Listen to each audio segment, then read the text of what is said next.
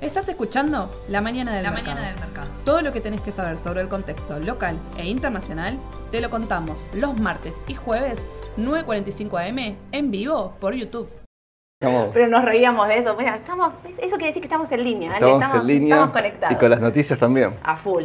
Vamos a arrancar rapidito entonces con las noticias de la mañana del mercado, porque hay muchísima información hoy, ¿sí?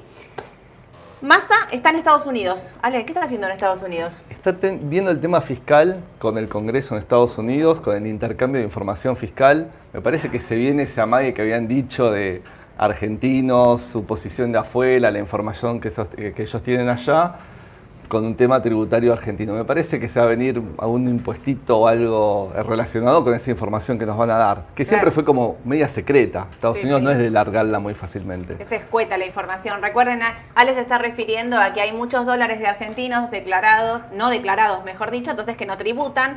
Y Sergio Massa lo que está buscando es que tributen estos dólares, que, porque- que son más ingresos para el país.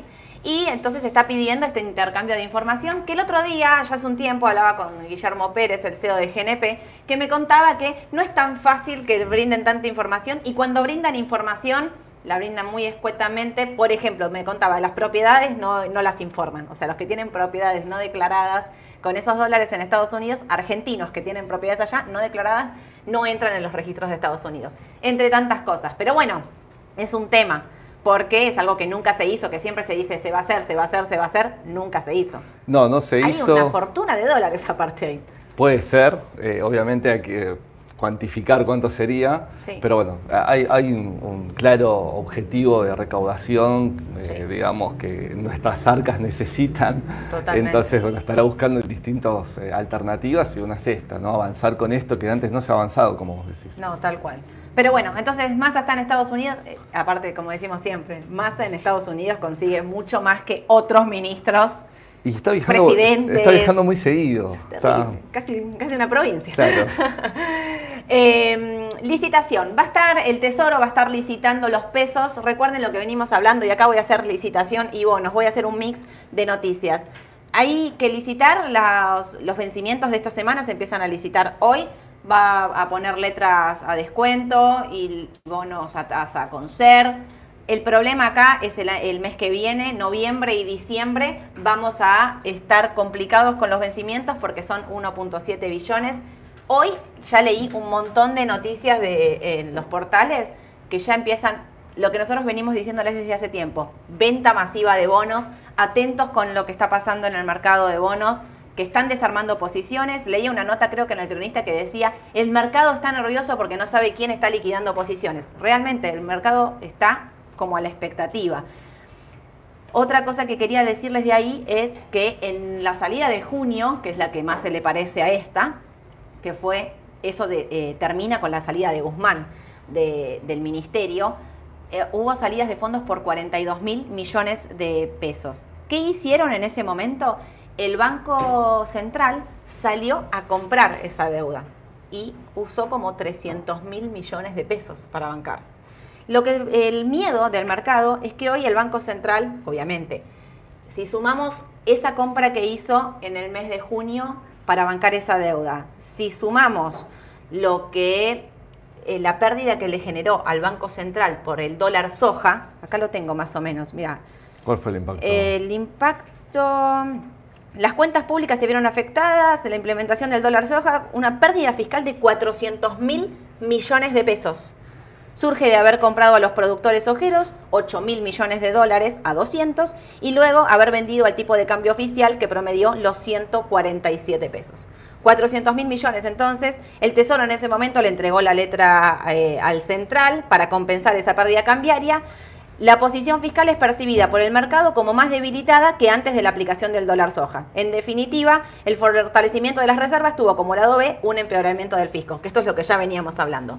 Pero entonces, ¿qué es lo que pasa al mercado? El mercado dice, bueno, ok, hoy el Banco Central está comprando esa deuda para seguir bancando los precios de los bonos. ¿Cuánto puede hacerlo? Hay que ver cuánta espalda tiene. Claro. Porque si la otra vez hizo 300 mil millones, quizás esta vez, que ya hubo un empeoramiento del fisco, digamos, hay como un 10% de- del PBI, digamos, de, perdón, de, de- con respecto a las LELIX y demás de empeoramiento en los últimos meses. puede, tiene esa espalda para bancar una situación similar. Hay que ver, hay que ver cuánto le queda. Pues ya no es la primera vez que lo está haciendo No. esto.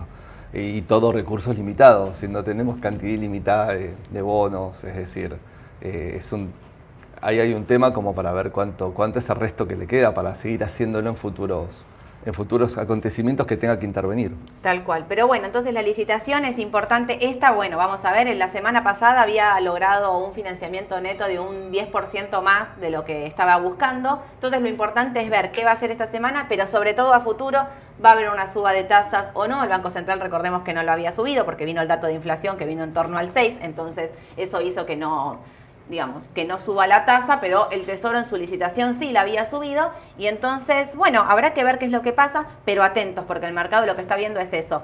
Y otra cosa que quiero mencionar es el tema de los bonos, las paridades en dólares que están subiendo, que lo vimos, ayer nos, ayer subieron un poquito, o algunos incluso terminaron en negativos, pero hay que ver qué es lo que pasa. Muchos decían, se están pasando de pesos a esa deuda en dólares, es una posibilidad. Otros decían, es el rumor, no rumor, las palabras de Máximo Kirchner de decir que Cristina no va a ser candidata en el 2023 y eso abre todo otro escenario político.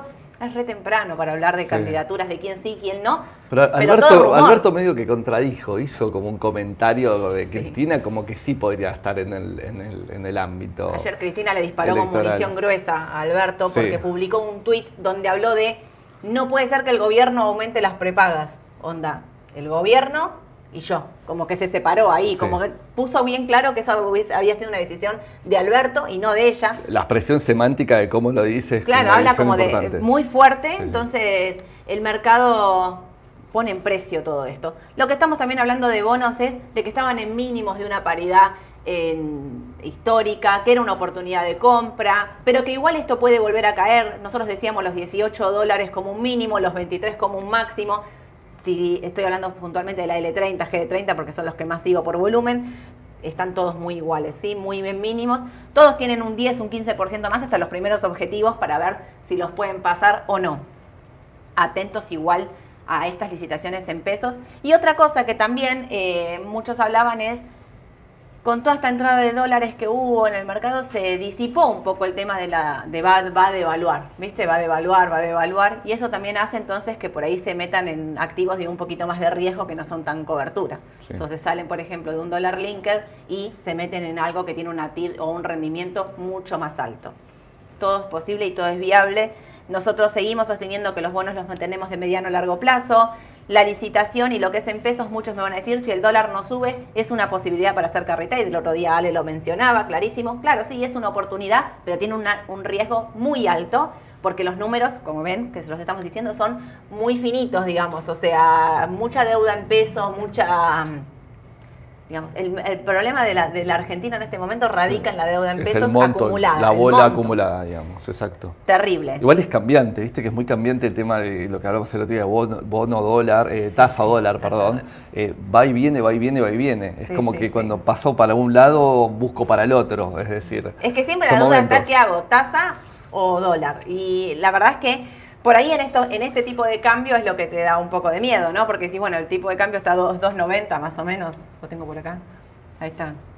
Eh, ¿Dónde está el MEP? 2.92. Viene bajando en el mes, pero tuvo un máximo de 3.20. 3.20. Entonces decís, bueno, tiene todavía un recorrido alcista. Pasarte a pesos o muchos dicen, no, pero pará, me paso a dólar ahora, mirá lo que vale. Claro, Y con este vencimiento en pesos que voy a tener para adelante, no arriesgo, me voy al dólar directamente. Bueno, también son alternativas.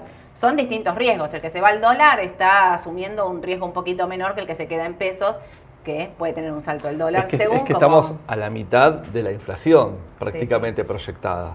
Eh, y puede tender a buscar a ir a igualarla. Digo puede tender porque después también están esos efectos de que el tipo de cambio no pase, digamos, exactamente lo mismo que pase con la inflación. Claro. Porque si no, es como decíamos el martes pasado, va a ser un- una, un huevo y gallina el tema de que si sube demasiado el dólar va a seguir subiendo la inflación. Sí, sí, seguro. Eh, pero bueno, con respecto a reservas, digamos, estos dólares que entraron de la soja ayudaron un montón y creo que también para no seguir, muchos preguntaban, ¿por qué no lo pasó a otros rubros, no? El dólar soja, no lo pasó, a- estaban los del Malbec, Es digamos, la- lo del es la queja. Es la queja, pero cuando yo te cuento lo que emitió el Banco Central en Claro. pesos para comprar esos dólares a 200, ahí está el motivo de por qué él no lo siguió extendiendo a otros, a otros sectores, porque dijo, bueno, para, si estos 8 mil millones me alcanzan, no sigo emitiendo una deuda enorme en pesos que al fin y al cabo me va a explotar la bomba por otro Más lado, me va a hacer saltar el dólar y me, o sea, le va a desacomodar todas las variables. El equilibrio es muy, muy finito, digamos, muy difícil de mantener. Ese efecto monetario es muy difícil que no se genere, que con la emisión a futuro, digamos, no, no se genere inflación. ¿no? Sí. Ese- hay corrientes que dicen que no, que se puede atenuar con otras variables. La realidad es que siempre la emisión, tarde o temprano, termina con. Lo estás viendo en el mundo entero. Exactamente. El mundo entero emitió por la pandemia y hoy tenés una inflación desbocada en todo el mundo. De hecho, vamos a estar hablando de lo que hizo el Banco Central Europeo. Pero bueno, no puse IPF, me la olvidé. Pero ¿saben que IPF consiguió el máximo de la calificación de eh, Fish? Sí. Le puso triple A.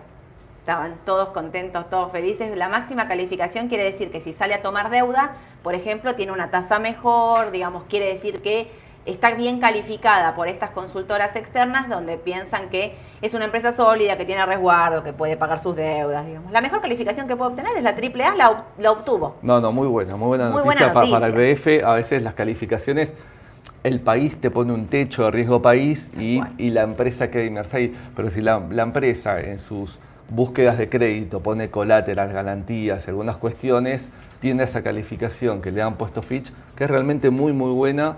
Y bueno, estábamos hablando de lo que subía el otro día, cómo puede ir a buscar otro nuevo objetivo. Y tenemos otra estrella en el sector, Vista. que es Vista.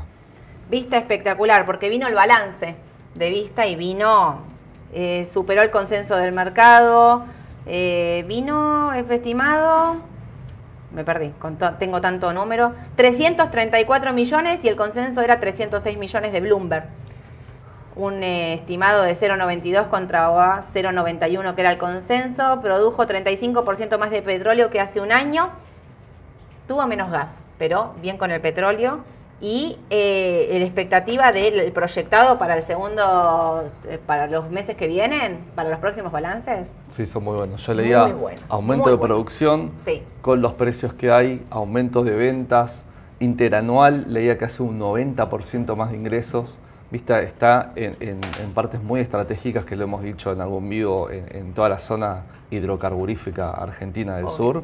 Eh, es como muy, muy bien desde ese punto de vista cada vez que tuvo que licitar zonas para explorar y producir, tuvo muy buen ojo y creo que ahí atrás hay gente de experiencia, ¿no? No, en el sí. manejo. Eh, Galucho, que fue presidente Exacto. de IPF en su momento, que fue un lujo haberlo tenido, porque ahí te demuestra la capacidad, digamos, después en IPF, IPF es IPF y está muy políticamente Hay- hay otras cosas, atravesada, como decías vos, por más que quiera eh, tomar deuda a un determinado precio, tiene un contexto nacional que, que la complica. Pero muy bien, entonces, vista IPF y todo lo que es el sector petrolero. Espera, ya me meto en el sector petrolero de Estados Unidos porque va a estar viniendo balance de Exxon y, Y Chevron Chevron mañana. mañana. Para mí, así como viste cuando se adelantan, para mí los balances de las petroleras van a venir bien. La otra vez pasó lo mismo. Puede venir bien, está el sector ahora con este, tiene vaivenes en Mm. estos últimos tiempos, depende mucho también de la situación de Europa, del tema del gas, de Rusia, de un montón de cuestiones. Sí. Este último trámite, el precio del petróleo, el precio del gas están arriba y los despachos de estas empresas están aumentando, por lo tanto eh, puede ser que tengan un buen balance. Y aparte son muy claves en uno de los ETFs que son también muy... El XL, Muy operados. el ETF de energía, que está ahí. El 50% es Exxon y Chevron. Estas dos compañías, sí. Exacto. Pero bueno, vamos entonces a hablar de Estados Unidos y empecé tarde, no se me quejen del horario, empecé tarde, pero porque tengo noticias a veces que me van saliendo en la mañana. O sea, hoy, nueve y media de la mañana, me salió el dato del PBI de Estados Unidos.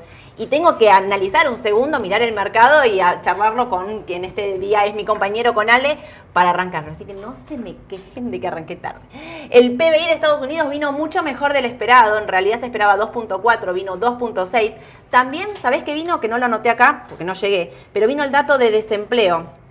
El dato de desempleo mostró 217 mil solicitudes de desempleo contra 214 mil. O sea, hubo mayor pedido de desempleo que el estimado. Y el Suena mercado feo, claro, iba a decir eso, mirá, estamos en línea, suena feo porque hay más pedidos de desempleo, pero es el efecto que está buscando la FED, de Claro. alguna manera. Exactamente. Entonces el mercado en el pre estaba subiendo. Primero cuando llegué a la mañana estaba ahí medio medio.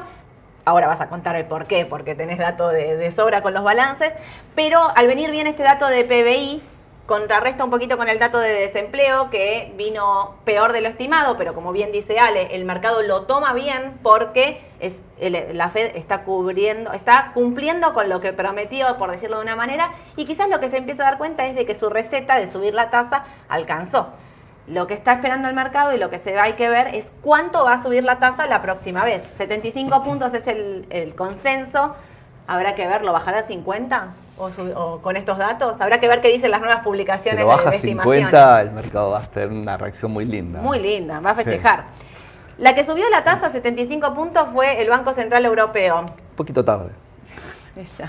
Christine Lagarde subió eh, la tasa, pero bueno, también vienen ahí, digamos, corriendo corriendo contra la inflación, que es la de Europa la más alta de los últimos 40 años. Pero te quiero contar una cosa porque lo que va a estar importante, va a estar hablando en un par de, no sé si de minutos o en cuánto tiempo, va a estar hablando Lagarde. ¿Por qué? Porque dijo que va a modificar las condiciones de algunas operaciones pendientes, como que son los, porque por ahí lo leen en algún lado, TLTRO. Estos son eh, préstamos que tomaron los sector financiero en toda Europa a tasas muy bajas de 50 puntos y esto se lo trasladaron a la gente, a las empresas y demás. Dijo que va a cambiar las condiciones de esos préstamos de acá en adelante. Entonces lo que hay que ver es si también le sube la tasa a eso, quizás genera un impacto mm, de más de recesión en Europa, porque va a ser más caro para las empresas eh, pedir euros, en este caso, endeudarse, para la gente, para los que tienen hipotecas, atentos con eso, porque es un dato muy importante. Es lo, le, te diría que está casi, estaba descontada la suba de tasa del Banco Central Europeo, pero qué importante es lo que va a estar hablando entonces en las próximas, no sé si horas, pero lo que va a decir ahí, muy importante. Eh, así que atentos con eso. Balances te lo voy a dejar a vos. Voy a hablar un cachito de Brasil. Eh, Brasil que se destruyó en estos últimos días, pero quedó ahí. Yo te digo, no sé hasta qué punto está todo descontado. No sé si vendería Brasil en estos precios. Petrobras, no, veo el EWZ. Te digo que si estás ahí comprando en Brasil, me parece me quedo comprada. ¿Por qué? El efecto de la elección va a tener un efecto en el momento, inmediato, más allá que haya descontado algo. Un poco, capaz que menos. Eh, pero después puede llegar a emparejarlo brevemente y estar en niveles de ahora. Es decir, y hay que ver después de cara a futuro, como siempre decimos, un nuevo gobierno siempre es expectante y puede empezar a crecer. Pero sí, bajó mucho ya Brasil. Bolsonaro denunció, que parte del gobierno de Bolsonaro denunció que quieren, están pidiendo la suspensión de las elecciones porque dicen que va a haber fraude y del parte de Lula le contestan, sabes que perdés y no querés ir a las elecciones. El clima en Brasil está realmente tenso, tenso ahí a la espera de la elección. Y por otro lado, voy a terminar mi parte eh, con Credit Suisse. Vino el, viste que presentaban la reestructuración de su gran deuda que tienen, no sé si se acuerdan que les conté hace un tiempo, que otorgaron un préstamo otorgado un desastre, perdieron una fortuna de euros y esto tiene que ver con que otorgaron a una empresa que terminó siendo un fiasco, una cantidad de euros que era por multiplicado por tres el patrimonio. Un desastre lo que hicieron. La, volaron cabezas, obviamente, pero esto generó una, una crisis de confianza en lo que es el banco de créditos más importante de Europa. Y lo que está pasando es que está bajando un 14% en el pre-market porque no alcanzó lo que dijo el mercado, no le gustó, va a echar a 9.000 personas en los próximos meses hasta el 2000, durante el 2023 va a desarmar su planta a 9.000 personas, lo que está haciendo es dividir el banco. Y lo que hizo para intentar capitalizar, porque no conseguía, y aporte, acá es donde viene lo malo, no consiguió que alguien lo saque, mm, salga como a apoyarlos, lo que tuvieron que hacer, sí, nadie, lo, nadie, quiso, nadie quiso hacerlo, eh, querían recaudar 4 eh, mil millones de, euros, de dólares en realidad, y lo que hicieron es eh, otorgar eh, acciones a un banco, al banco de, Arabia Saudita, digamos, que lo salieron a bancar. En fin, era así, no, si no dividían la... Y aparte de eso, dividieron el Credit Suisse como en banca de inversión, de préstamos, como que lo están abriendo, ¿entendés? O sea, están armando de distintas secciones del banco, en vez de ser un único banco como era hasta ahora. La noticia es muy mala, muy mala para el sector.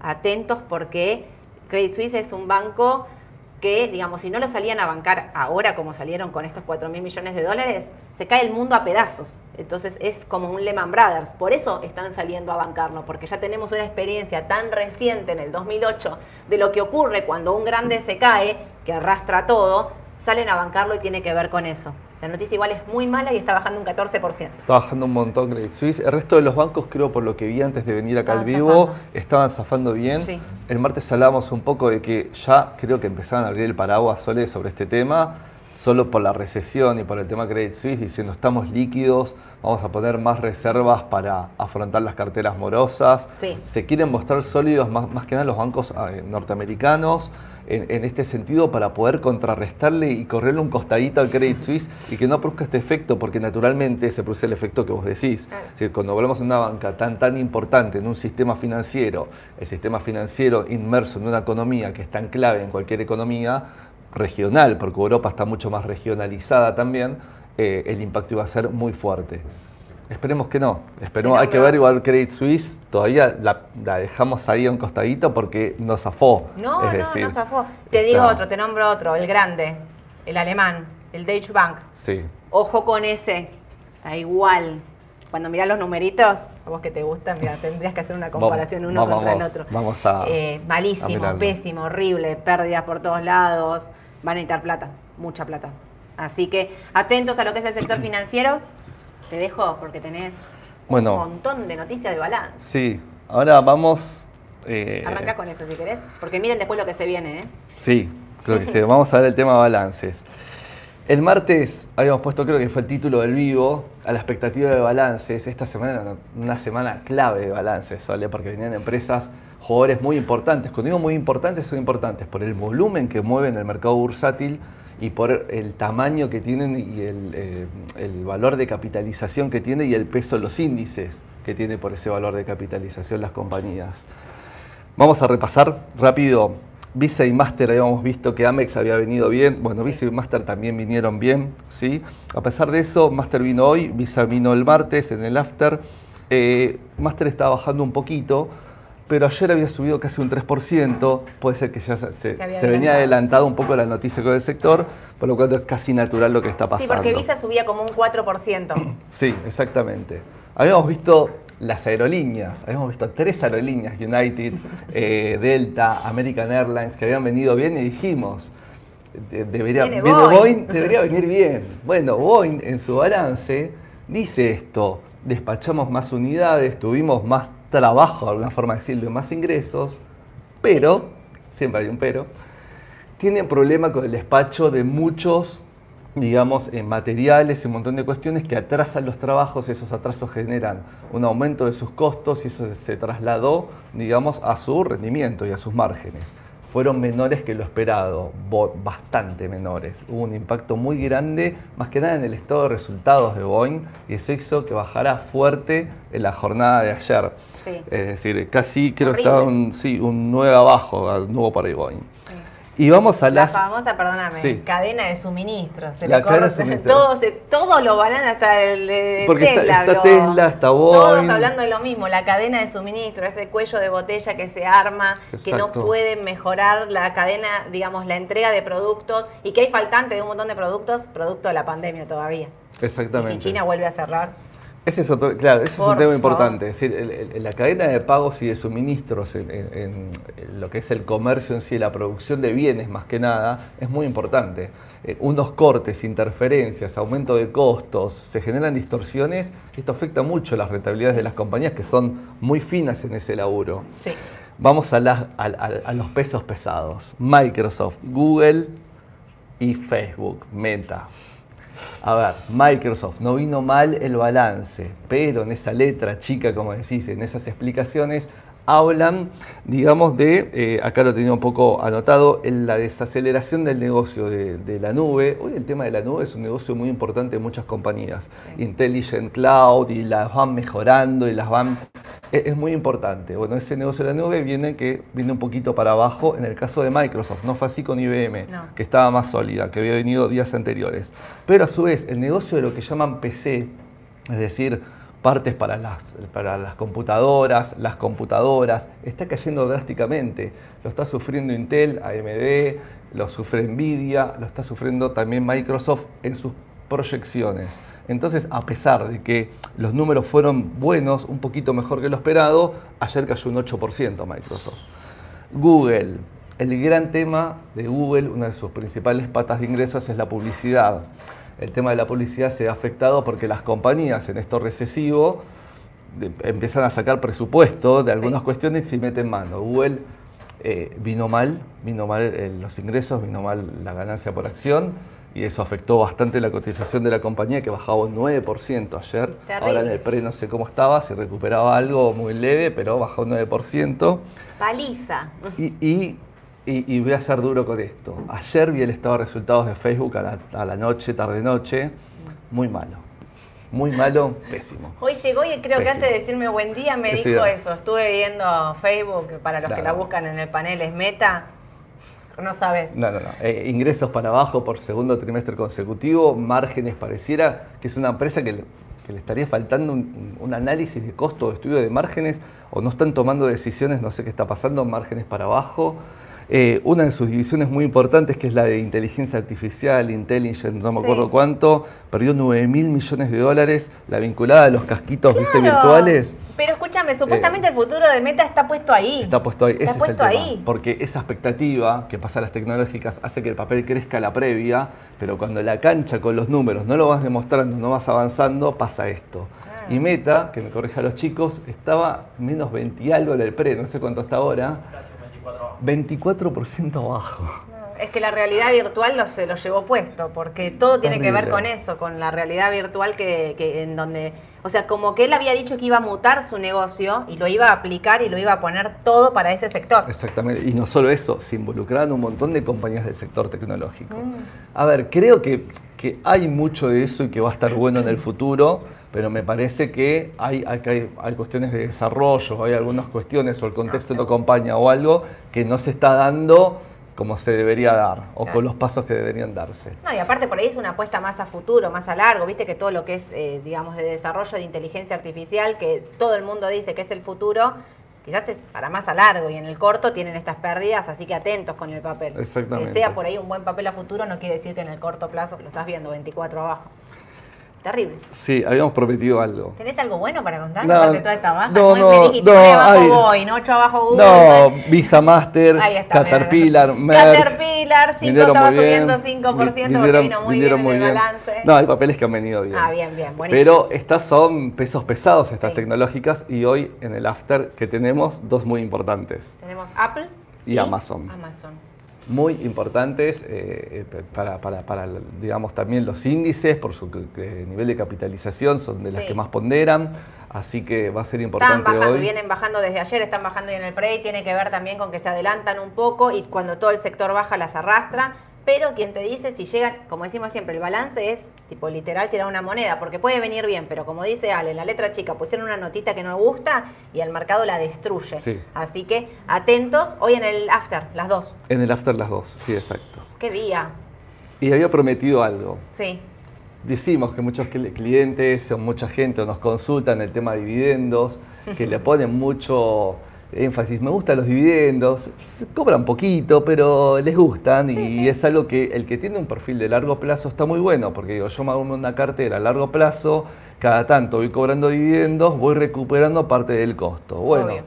armamos una cartera, se la armé, estuve revolviendo a ver cómo armarla, armé dos carteras, en la cual cómo puedo invertir en algunas compañías para cobrar dividendos todos los meses. Y acá armé, la primera que armamos fue una relativamente de características conservadoras, ¿sí? Eh, también estuve fijando cuáles tenían no solo conservadoras y que encima paguen dividendos, sino que también el rendimiento del dividendo sea más o menos bueno. Bueno, armamos algo así. Para tener en enero, febrero, marzo, abril, mayo, junio, julio, hasta, hasta fin de año, todos los meses, un Me ingreso por, por, por las compañías. El- el- en, en enero, abril, julio y octubre estaríamos cobrando dividendos de Coca y de Nike, ¿sí? que tienen muy buen rendimiento. Es decir, Nike un poco menor, pero Coca tiene un 3% de dividend yield, como se llama. Sí, sí. ¿Cómo se calcula esto? Primero hay que ver cómo paga el dividendo las empresas. La mayoría de todas estas pagan trimestralmente, pero podés tener una compañía que pague semestral, cada dos Obvio. veces por año. Entonces, ese dividendo lo multiplicamos por la cantidad de veces que pagan el año. Si es eh, trimestral, lo multiplicamos por cuatro veces. ¿sí? Entonces, el dividendo trimestral por cuatro veces nos da lo que sería el dividendo anual. y ese valor lo dividimos por la cotización del papel en el momento que vos estarías comprando o entrando. Y eso es lo que es el rendimiento, digamos, del dividendo en función de cómo cotiza el papel. La clase magistral estás dando, me encanta. Coca, Nike, Procter, Starbucks, Home Depot y Johnson Johnson, ¿te, gusta el, equipo? sí. ¿Te gusta? es, eh, de esta manera estarías todos los meses cobrando si invertís. Tienen CDR también, sí, lo aclaro para el mercado argentino. Eh, tienen CDR también. el tema del CDR es que Estados Unidos cuando paga el dividendo al, al extranjero le hace una retención del 35% y a su vez acá los dueños que, que arman, crean el CDR, ¿sí? también cobran, eh, digamos, una comisión por ese valor, entonces ese rendimiento en Argentina nos llega más chiquito, ¿sí? Pero, no somos nosotros los que creamos el CDR, lo quiero aclarar. No, no, no, no. no, Los CDR los crea el COMAFI, lo puedo decir, porque casi todos los CDR están creados por el COMAFI. Sí, la, gran mayoría sí. Pero bueno, igual, igual, a ver, más allá de eso, es el costo de invertir en algo que lo sabemos, pero igual está bueno, es decir, porque también voy cobrando dividendos, aunque sea con el CDR, los vamos acumulando, nosotros una cuenta la llamamos dólar 10.000 y 7.000 como renta en caja de valores y, está bueno porque esa renta se acredita en dólares, Sole. Vos compras el CDR en pesos, pero esa renta se acredita en dólares. Perfecto. Así que de esta cartera todos los meses uno estaría cobrando. Estos rendimientos para, el mercado son bastante buenos elegimos compañías de valor, compañías relativamente conservadoras, defensivas. Buenas. Y armamos un igual, pero de una cartera un poquito más moderada. No quiero decir agresiva, pero un poquito más moderada. ¿sí? Ah, más picante, sí. Tenemos un banco, tenemos un banco, que es un banco que paga buenos dividendos. ¿sí? El JP Morgan eh, es, es, una de las entidades que, más, el Citi, todas pagan, pero tiene mejor rendimiento del dividendo. Merck, Laboratorios Merck lo ponía anoche, yo no sabía que venía el balance, no sabía pues, la vorágine el día a día, venía el balance hoy. Me gustaba mucho Merck porque es un, es un laboratorio que mantiene su valor, es sólido, paga dividendos. Y este último año, si vos lo comparás, por ejemplo, con un índice, el S&P 500, por, por darte ejemplo, fue totalmente contratendencial. El, el índice fue para abajo, Merck se mantuvo y casi fue para arriba. Es un laboratorio que me gusta mucho hablando en el largo plazo, ¿no? Y que paga también un buen rendimiento y que paga dividendos. La pongo Apple también, porque Apple, uno dice, bueno, por rendimiento de Apple es, medio bajo, 0,7 no está mal. Apple paga, paga dividendos regularmente y lo bueno que tiene es que sostenidamente en el tiempo va aumentando el valor del dividendo. ¿sí? Es decir, hoy estamos así, pero va a ir aumentando y como esto también se relaciona con el precio de la acción, puede ser que se mantenga o hasta baje, pero el dividendo, que es el, cash nominal que vamos a cobrar, es mayor. Perfecto. Caterpillar, bueno, hablamos recién. Sé que a vos te gusta también la compañía. Obviamente es una compañía que está muy atada a los vaivenes o los ciclos económicos de, un país, ¿no? Porque obviamente está relacionado mucho con la construcción y con materiales, eh, maquinaria, etcétera, pero también paga buenos dividendos se mantiene sólida en el tiempo y antigüedad eh, y es una empresa que, digamos, podría formar parte de la cartera. Y acá tenemos una tecnológica IBM, que IBM no es 100% tech, de alguna forma, de crecimiento, ya tiene algo de valor por los años que tiene en, el mercado. Es enorme el rendimiento que está pagando para lo que es eh, muy grande. Y Chevron, que encima es petrolera, también tiene un rendimiento muy grande y viene el balance mañana. Reitero, uno podría armar una cartera con una de estas tres, con, tres nada más, una, una y una, puedo armarla con dos, puedo combinar esta con la anterior, hacer la mitad y mitad. Me encantó. Digo, de esta manera uno todos los meses cobraría dividendos, ese es el objetivo. Divino, me encantó. Aparte me gustan todos los papeles, ¿eh? Parezco una fanática, pero me gustó, así que fue este con distintos sectores. Eh, muy bueno, bueno, buenísimo. Por si, tapé un poquito al hablar, ahí lo pongo en cámara, sí, después me reta que tapo cuando hablo. Igual los podemos eh, subir después. Seguramente las chicas suben los, los, gráficos para que para los que no tomaron nota o números demás. Excelente, Ale. el otro día escribieron, no sé si lo leíste, pero escribían, qué bien Ale, espectacular, porque habla despacio, que hace todo contrario que yo hablo a lo, eh, muy rápido. Eh, y explicas muy bien, tipo docente. A mí me gusta cuando Ale me explica algo porque lo entiendo, así que te felicito y creo que había un montón de gente diciéndote, muy bien Ale, muy bien Ale. Así que bueno, acá tienen los dividendos, lo prometió y lo cumplió. Más que eso, imposible. Eh, cuatro minutos, así que arranco fuertísimo. ¿Por qué no hay más volumen en opciones de IPF? No hay volumen en opciones de nada en Argentina, esa es la realidad, porque eh, para las opciones hay que tener un mayor conocimiento, creo yo, y la gente por ahí falta un poco de educación financiera en la Argentina, no todo el mundo conoce y la verdad es que yo siempre digo lo mismo, si no conoces bien el instrumento, en este caso las opciones, que es comprar a un determinado vencimiento y demás, no lo operes. Primero, o sea, saber operar, digamos, también tiene que ver con eso, porque si no, por ahí compras algo que no querés o de un riesgo que no querés, pero tiene que ver con esto, ¿no? Fíjate que no hay, ah, o sea, y de IPF te podría decir que hay bastante volumen IPF, comparado. Come, Galicia, pero el resto ya va El resto es cero, no, no, es, un, no, no es la cultura de- del argentino, básicamente, no. operar en opciones. También hay que, tienen que saber que es un instrumento que tiene mucha volatilidad. ¿sí? Aparte. Que la variación de un papel de un 5% capaz que en, el- en la opción es un 20%, digamos. Es decir, Tal cual. es mucho más volátil. Tal cual. Pero para terminar con IPF, porque también me preguntan, ¿está dando compra o es mejor esperar que corrija? Pasando los 7 dólares con 30, dio compra. Eduardo me está haciendo de atrás así, miren, me hace este, esta señal. Eh, yo no, creo, no, no veo a IPF corrigiendo en este momento por todo lo que viene dando el sector, el petrolero. La veo subiendo. La realidad es que sí, me hubiese gustado que puedas entrar más abajo, pero esto para mí es un precio de entrada. Recordemos que nosotros la tenemos de mediano a largo plazo y siempre decimos los 17 dólares que me mencionó Ale hace varios vivos atrás como un precio objetivo. Yo creo que el sector y todo acompaña, entonces si la vas a comprar de largo plazo o mediano largo plazo, la compraría ahora y no estaría mirando el centavito. Quizás si la vas a comprar de corto, y si quisieras una confirmación absoluta, tendrías que esperar ahora que corte los 8 dólares con 10 para decir, bueno, entro con la segunda confirmación y ahí me subo como a la, a la segunda tanda de suba en este, en este caso, ¿no? Que serían los 8.70 el próximo, 8.79 el próximo objetivo. Digo, ahí hago la diferencia entre corto y Sí, sí. mediano a largo plazo. Eh, CDR de Baba, ¿qué proyección tiene y dónde puedo hacer el seguimiento sin tener conocimientos de análisis técnico? Bueno, el CDR de Baba, viste que el otro día se destruyó, es un sector, es un papel, es una- un país muy complicado por todo lo que está pasando en China.